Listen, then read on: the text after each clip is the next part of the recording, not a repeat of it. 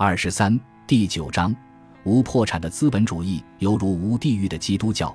我们周围有太多的流动性。事实上，这场危机的部分原因源自美国和欧洲央行在十至十五年里向市场投放了海量的流动性，热钱横流，引发房地产和消费泡沫。当这些泡沫破灭时，世界上只剩下信用困境。过度的财务扩张引发个人、机构和政府无法偿债。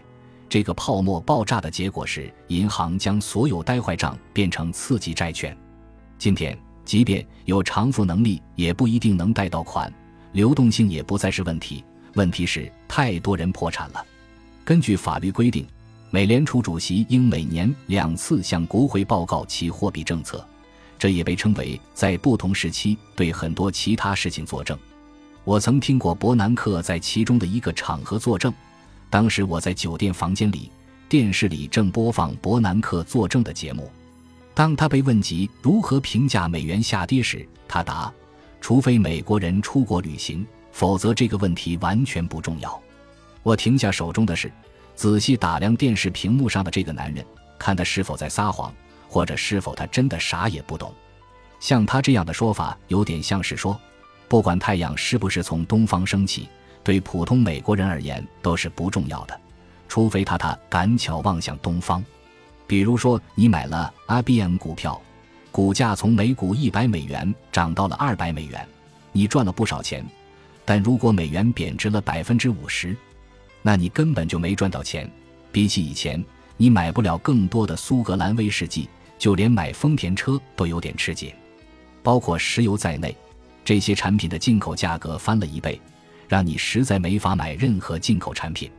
实际上，即便是其他东西的价值保持不变，你手头的美元贬值也意味着你的生活标准降低了。如果美元贬值，进口轮胎价格上涨，作为一个美国人将直接受到影响。如果没有其他理由来弥补进口橡胶带来的成本上升，即便你不买米其林轮胎，固特异轮胎也会涨价。如果美元贬值，在国际市场上卖石油以美元计价的沙特阿拉伯收入将锐减。你认为他们会容忍这种状况持续多久？对每个酋长而言，奔驰车的价钱会更高。为了维持其生活水准，沙特不得不抬高油价。最聪明有效的办法就是减少石油供应。这是场通货膨胀的噩梦。也许你认为自己还有点钱。因为你的 IBM 股票已经翻了一倍，或者你的工资也涨了。不过，当你环顾四周，你会发现所有的东西要花更多钱。买汽油的钱更多，买食品更花钱。相对其他货币而言，你的美元越来越不值钱。不管买什么，大米、黄金，诸如此类，美元越来越不值钱。如果美元汇率走低，这种贬值将对一切影响深远。作为一个美国买家，你周围的一切乃至世界其他地方都将被波及。这就是经济学一百零一法则。伯南克在国会作证说，美元贬值无关紧要。看上去他并不像在撒谎。人们认为他会因在国会宣誓坦诚而受此约束。由此，我深知他的知识比我想象的还要少。回顾过去这几年，伯南克发出的无数次声明。无数次预测很快被证明几乎很少有正确的时候。他对经济和金融一无所知，不知道市场如何运行。他对货币唯一真正的了解是如何印钞。他还没搞清楚当前的危机不是流动性，而是偿付能力的问题。我们周围有太多的流动性。事实上，这场危机的部分原因。源自美国和欧洲央行在十至十五年里向市场投放了海量的流动性，热钱横流，引发房地产和消费泡沫。当这些泡沫破灭时，世界上只剩下信用困境。过度的财务扩张引发个人、机构和政府无法偿债。这个泡沫爆炸的结果是，银行将所有呆坏账变成次级债券。今天。即便有偿付能力，也不一定能贷到款，流动性也不再是问题。问题是太多人破产了。伯南克似乎并不了解这些。大萧条期间，流动性确实是个问题。感谢政府政策的误导，贸易开始枯竭，没有流动性支撑银行，整个系统陷入崩溃。由于无法区分流动性和偿付能力问题，伯南克认为这场危机是二十世纪三十年代大萧条的再次上演。这是他此生等待已久的时刻。他的整个职业生涯一直致力于印钞票的研究。给这伙计一台印刷机，他就会以最快的速度开动机器印钞，就像一个拿着锤子的人看所有的东西都像钉子一样。但你无法用巨额债务来解决问题。如果印钞会带来繁荣，那么津巴布韦将是全球最富有的国家。伯南克掌舵时，没人会破产。每个人在来年都会得到一大笔奖金，每个人都有兰博基尼，而科罗拉多州斯普林斯市可怜的牙医助理却失业下岗，还没了房子，因为政府将他他的同事纳的大量的税注入金融系统来支撑银行的不良资产，奖励那些失败、无能，甚至在某种程度上违法的人。政府买债券已被证明是中庸之人的败笔。这无疑是花冤枉钱，还抑制了经济增长。所有的债权人都看到这些不良资产全在那里，等待着索赔，但最终都拿着他们的钱，不可避免地被吓跑了，只留下没有新意和动力、停滞不前的经济。二十世纪九十年代初，瑞典也有类似的房地产泡沫，且濒临崩溃，但政府拒绝救市，很多人破产了。这大约持续了两到三年难挨的日子。但瑞典从此走向繁荣，现在已成为世界上最稳健的经济体之一。瑞典克朗现在比大多数货币都要坚挺，部分源于当年瑞典曾经历了一段艰难岁月。同样的事情在一九九四年的墨西哥、二十世纪九十年代的俄罗斯和亚洲都曾上演。所有这些国家都经历了九九八十一难，很多人破产，但与痛苦伴生的是一片欣欣向荣的景象。健全、稳定和增长。二十世纪九十年代早期，日本曾经历房地产和股市大泡沫。当我第一次环游世界时，曾开着摩托车穿越日本。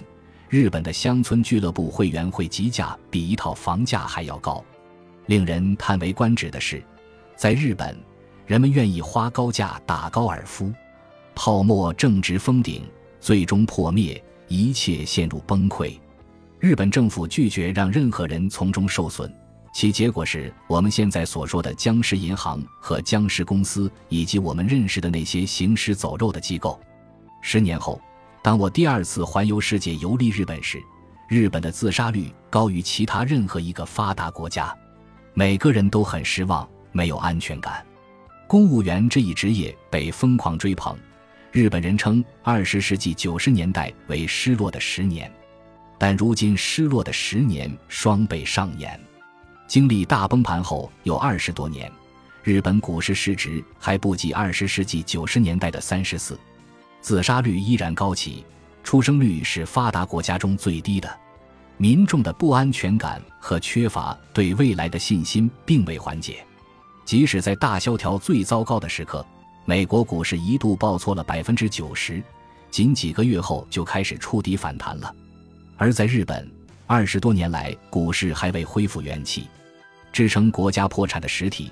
日本政府延长了危机，这是美国选择的解决途径。一九零七年美国大崩盘后，整个金融体系破产。然而在二十世纪，我们重返江湖，变得更为强大。回顾美国历史，你会发现银行、保险公司倒闭以及各州、县市破产的例子不胜枚举。第一次世界大战后，美国经济遭遇重创，美联储通过提高利率抑制通胀来平衡政府预算。我们熬了几个月苦日子，但随后收获了沸腾的二十年代。也许，如果华盛顿的那帮家伙看看历史或者了解经济，我们就不会用纳税人的钱来支撑破产了。世界从一开始就饱尝金融恐慌和灾难，这并不那么有趣。却时不时发生，但世界最终生存了下来。让我们再来看看日本。一九六六年，日本遭受难以想象的崩盘，股票经纪人都破产了，无一幸免。那是世界末日吗？不，政府允许每个经纪人和每家投资银行破产。随后的二十至二十五年，日本成就非凡，其他任何国家在二十世纪下半叶均未超过日本，但美国却选择追随日本现在的脚步。政治家们担忧下一次选举，四处求情的银行家们担心来年的年终奖，渴望满载而归。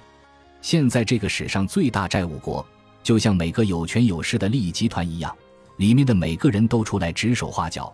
联邦政府的运作搞得像坦慕尼协会，富人掏腰包花的钱也太值了。这意味着没有衰退，没有所谓的破产，富人会享有福利。兰博基尼和汉普斯顿的房子会为你留着。我们在奥马哈的消防队员和科罗拉多州斯普林斯努力勤勉的牙科医生会乐见其成，即使他们得打两份工才能保住一切。